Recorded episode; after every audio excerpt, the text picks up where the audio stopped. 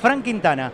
El actual Pido mil- presidente de la pido- Asamblea de Representantes. Pido mil disculpas. ¿Eh? Que quede mil claro. disculpas. El presidente de la Asamblea de Representantes hasta dentro de 10 minutos. Sí, No, bueno, no importa, No importa. En cargo ahora lo está. soy. Ahora claro, está. ahora lo soy. En 10 minutos vemos. Bueno, eh, más o menos estamos contándole a- al socio de Boca a, tra- a través de Cadenas Anaice de qué se trata todo esto de la Asamblea Representada, porque realmente es un punto que la inmensa mayoría lo desconoce. Vos fuiste presidente durante cuántos años de la Asamblea de Representantes? Cuatro años. De- durante Del la última 2011, gestión de, exacto, de Daniel 2015 Ángel. al 2019, sí. ¿Qué te queda como balance?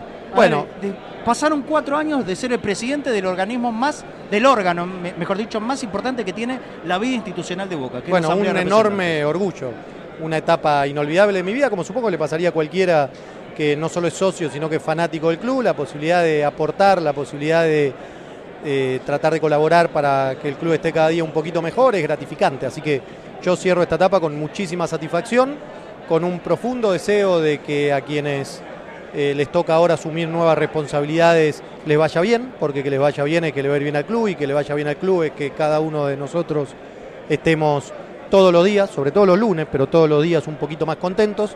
Así que la verdad es que ahora lo que queda es colaborar del lugar en el que nos puso el socio. El socio decidió que estos cuatro años seamos oposición en el club y trataremos de hacer una oposición responsable, seria, constructiva, acompañando aquello que nos parezca que vale la pena acompañar y criticando aquello en lo que no coincidamos. El que te va a suceder es José Luis Palazzo, un hombre que siempre tuvo una participación muy activa en todas las asambleas de representantes, eh, se paraba, hablaba, exponía.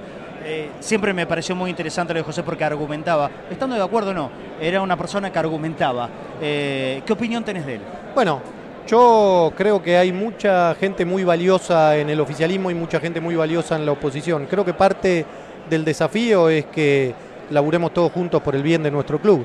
La verdad que a lo largo de estos cuatro años hemos encontrado acuerdos y también hemos encontrado diferencias o disensos con quienes hasta hace poco estuvieron en la minoría. Y probablemente va a pasar lo mismo estos cuatro años. Lo importante es si de verdad tenemos voluntad de cada uno de nuestro lugar aportar por nuestro club.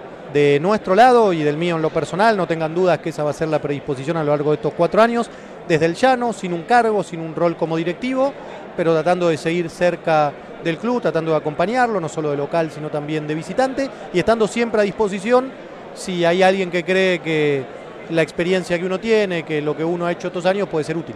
¿No quedas eh, siendo parte de la asamblea? No, no, alguno- Nada. no, no, no, yo era candidato vocal. en Claro. la lista de la comisión directiva que encabezaba Cristian Gribaudo, así que a mí me va a tocar, como les decía recién, desde estos cuatro años, tratar de aportar desde el llano. Fran, ¿hicieron algún balance del resultado? ¿Se juntaron? ¿Todavía no? ¿Estaban Sí, esperando que pasen sí. las fiestas?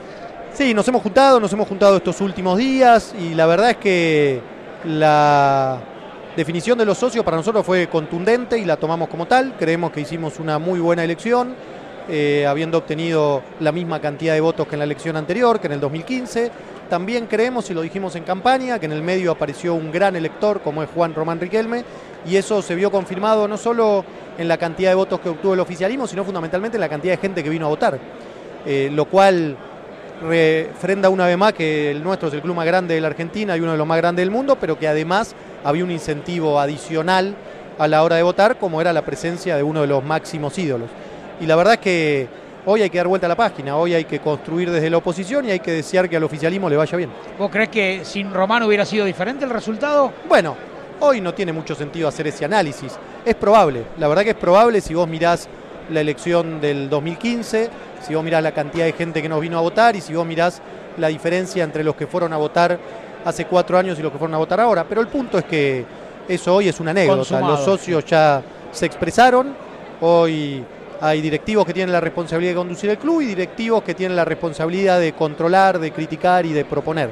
Bueno, nosotros vamos a estar ocupando ese rol. Fran, tengo eh, la obligación de preguntártelo porque es un tema que estuvo en el tapete desde el mismo momento en que asumió Jorge Amial.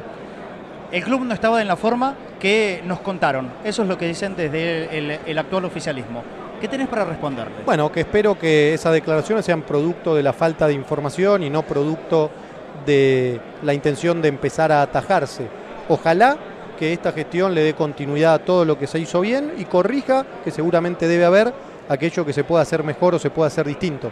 Yo estoy convencido que dentro de lo que se hizo bien estos cuatro años, estos ocho años, o estos más de 20, si uno pone el punto de inicio en la primera presidencia de Mauricio Macri es cómo se ha 24. administrado el club. Sí. La verdad es que lo digo con muchísimo orgullo como hincha, Boca hoy es un club que tiene una administración muy por encima de cualquier otro club de la Argentina.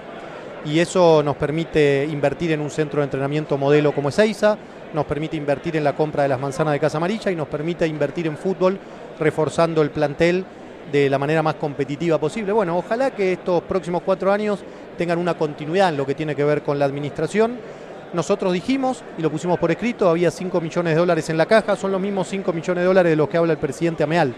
Lo que ocurre es que si vos vendés por 55 millones de dólares, lo que no te tenés que olvidar es que también comprás y también invertís.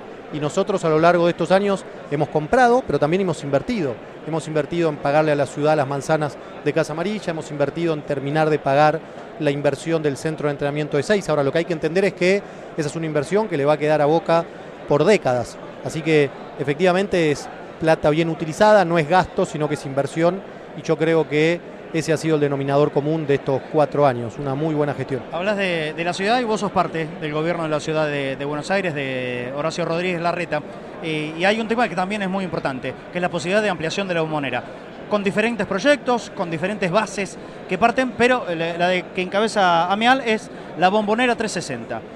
Las ganas eh, aparente, aparentemente están y la disponibilidad para poder hacerlo. Ahora, desde la ciudad de Buenos Aires, si Boca se, se plantea y va efectivamente fuertemente para comprar la- las, las dos manzanas linderas a, a los palcos preferenciales, ¿cuál va a ser la respuesta? ¿Tenés una idea? Eh, probablemente no sea tu sector, pero sí es muy importante para Boca lo que pregunto.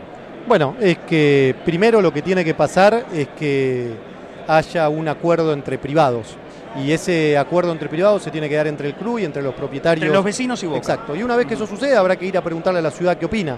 Lo cierto es que hoy es demasiado prematuro para eso. Ojalá que el oficialismo cumpla con la promesa de campaña y se pueda avanzar, porque en definitiva es parte de lo que los socios eligieron.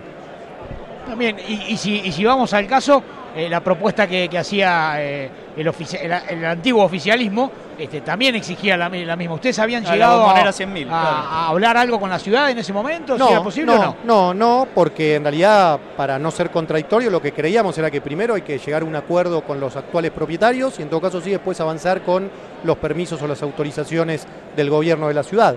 Obviamente, si nos convocan, y lo digo en términos personales desde el oficialismo, yo estoy absolutamente abierto a colaborar en esas gestiones. Bueno, eso, eso también es una buena noticia. Te agradecemos, Fran. No, gracias a ustedes y éxitos en la transmisión. Por la movilidad de siempre. Gracias, Frank.